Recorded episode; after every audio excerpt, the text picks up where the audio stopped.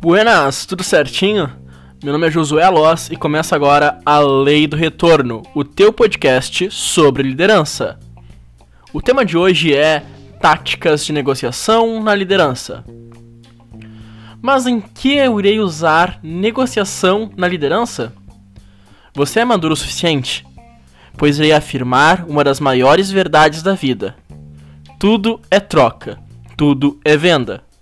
A verdade é que você está sempre negociando e vendendo, convencendo que as pessoas precisam comprar suas ideias, seus sentimentos, sua companhia. Você se vende no momento que penteia o cabelo, coloca uma roupa para vender você. E quando faz um currículo, não precisa nem dizer, né? Como líder, uma das coisas que é a sua missão é se vender como líder para a empresa, para seus colaboradores, para o cliente tem que vender os colaboradores para você mesmo, para não ter ranço. Veja o post no Instagram. Para a empresa e para os clientes. E o que muitos esquecem, vender sua paixão pela corporação, pela empresa, para seus liderados e clientes. Já falamos sobre trabalhar com tesão e gostar do seu trabalho. Agora é vender o porquê você ama trabalhar aonde você trabalha. Lembre-se da diferença de trabalhar com amor e por amor, é claro. Então, como líder, você é sim um vendedor e precisa vender para ter uma equipe de alta performance. Agora, se pelo título do podcast espera uma regrinha de ouro, uma dica secreta que o fará vender em um salar de dedos, você não poderia estar mais errado. Venda se trata de troca, de vantagens, de ceder, de ataque e defesa. Podemos comparar com uma dança, em que precisa que ambos os lados façam sua parte. Mas um bom dançarino ajuda muito seu par. Honestidade. Não, negociação não é obter vantagens mentindo. Você já ouviu que confiança é uma ponte. E mentira é 25 quilos de C4 explodindo no meio dela. Então não minta para vender, negociar. Talvez até venda, mas vai ser apenas uma vez. Não, você tem que entender que vai abrir uma vaga e você tem todas as características necessárias. Beleza, aí você vendeu a ideia e a motivação. E passou três meses e isso não existe. Não voltamos à estaca zero, vamos para a estaca menos mil. Não prometa. Promessas são frágeis, apenas cumpra e faça o possível. Ao invés de dizer, vamos te promover em agosto conforme blá blá blá, porque você está prometendo. E o mundo muda. E quem sabe como estarão as coisas em agosto? Que tal dizer, eu não faço promessas. Vamos fazer um trabalho de desenvolvimento com você.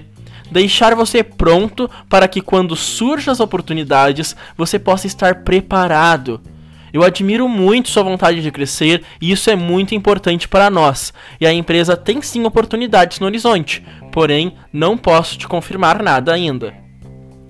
Mas assim eu não tenho o mesmo resultado que a promessa? Não, não vai ter. Mas também não terá o mesmo resultado se a situação mudar. Gerencie as expectativas. É melhor surpreender do que decepcionar. Se você é um executivo, lembre-se de aplicar também isso a seus clientes, pois surpreender é encantar, é deixar de ter um cliente e ter um fã. Agora, decepcionar é fazer uma venda e fechar as portas para novos negócios. Adaptação. Você precisa adaptar a sua negociação conforme a pessoa que está na sua frente. Somos seres diferentes e complexos, precisamos entender e ser racionais com os racionais, emocionais com os emocionais. Saber ouvir vai te dar a noção se a pessoa tem boas ideias, tem o poder de sentir tudo, está te avaliando, quer segurança ou quer brilhar mais que você. Veja as necessidades e ouça as ideias de quem tem ideias, seja intenso para intensificar os sentimentos das pessoas que sentem muito. Para quem está te avaliando, um jogo será de bom grado. Dê o controle e tire. Chame a pessoa para a ação. Para quem precisa de segurança, de, dê todos os detalhes possíveis. Até os que você considera inútil. E quem está querendo brilhar? Deixe brilhar mais que você. Assim essa pessoa vai se sentir confortável. Atender às necessidades é o primeiro passo. Então, se possível, pergunte qual das necessidades a pessoa quer ter maior foco. Atenda a todas, mas conforme as necessidades do cliente. Com o tempo, você saberá só de observar e poderá dançar a dança da negociação como condutor, mesmo que por vezes pareça estar sendo conduzido. E sempre, enquanto atende uma necessidade, já pense como surpreender essa pessoa. Encantar faz parte. Adaptação em níveis mais profundos. Apesar de ser uma das técnicas de PNL, não estou falando de PNL aqui, ok? São técnicas comprovadas de empatia, teorizadas já há muito tempo e encontrada no mais famoso livro sobre movimentação corporal, O Corpo Fala.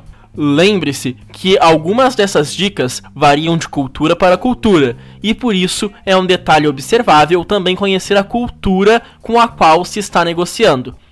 Entregar um cartão de visitas com uma das mãos ou ainda jogá-lo sobre a mesa pode parecer comum ou até um efeito de dinamismo mas na cultura chinesa seria uma grande ofensa e demonstração de falta de importância.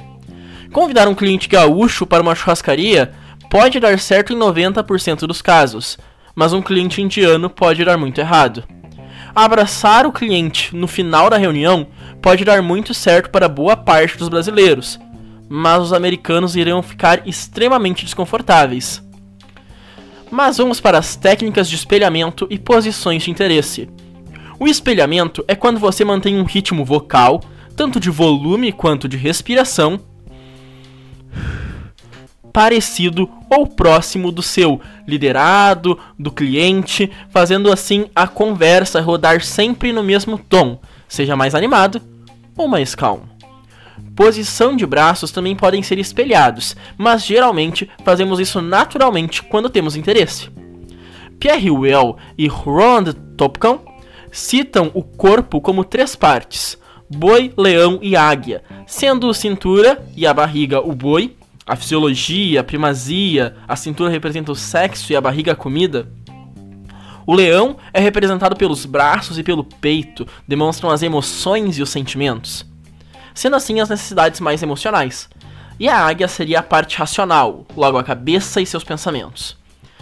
Isso não é uma verdade absoluta, mas demonstrações e estudos sociais provam que parte disso é eficaz. Então, inclinar o tronco para frente, em grande parte das situações, demonstra interesse no que se fala, enquanto o afastamento é o desinteresse, o ceder lugar de fala ou a indiferença. Isso pode ser usado numa negociação? Sim. Um exemplo claro é quando você mantém o padrão da conversa próximo e inclinado para frente. Ao fazer a proposta, pega uma água e se escora para trás numa posição confortável. Logo, cede o lugar de fala.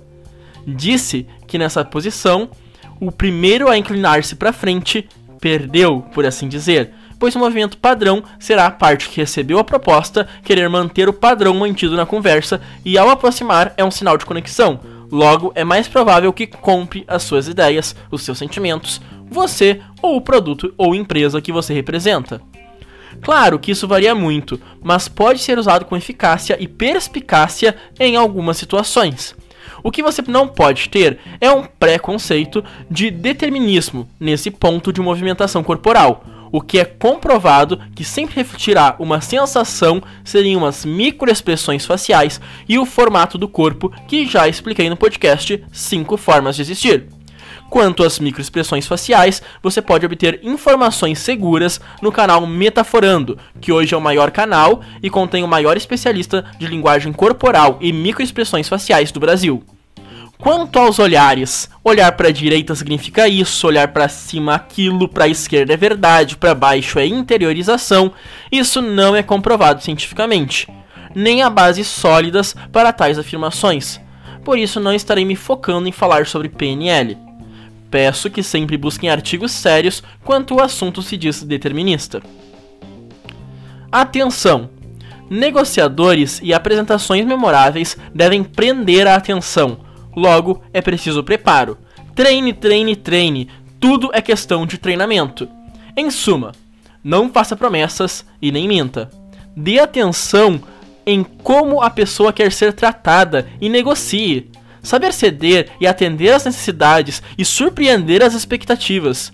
Entenda a cultura de quem está negociando com você. Saiba como aplicar formas simples de simpatização. Mostre-se como alguém flexível e seja assim. Cuidado com determinados assuntos e não acreditem em toda matéria que encontrar. Pesquisar sempre é muito importante. Enquanto fazia a pesquisa para esse podcast, vi muitos sites falando em ser frio e calculista. Eu não poderia deixar de recomendar justamente o contrário. Relações humanas sempre envolvem emoções, e sentir como uma pessoa à sua frente quer ser tratada se trata disso. Seja racional para não tomar decisões prejudiciais para nenhum dos lados, mas interações humanas são complexas e não se trata de uma lista de regrinhas. Se trata de um momento, se trata de flexibilidade, se trata de, como diria NX0, razões e emoções. Saber se adaptar às situações e pessoas fará você um melhor negociador do que ouvir ou ler uma simples listinha que promete ser o segredo não revelado. Bom, meu nome é Josué Alós, esse foi A Lei do Retorno, o seu podcast sobre liderança.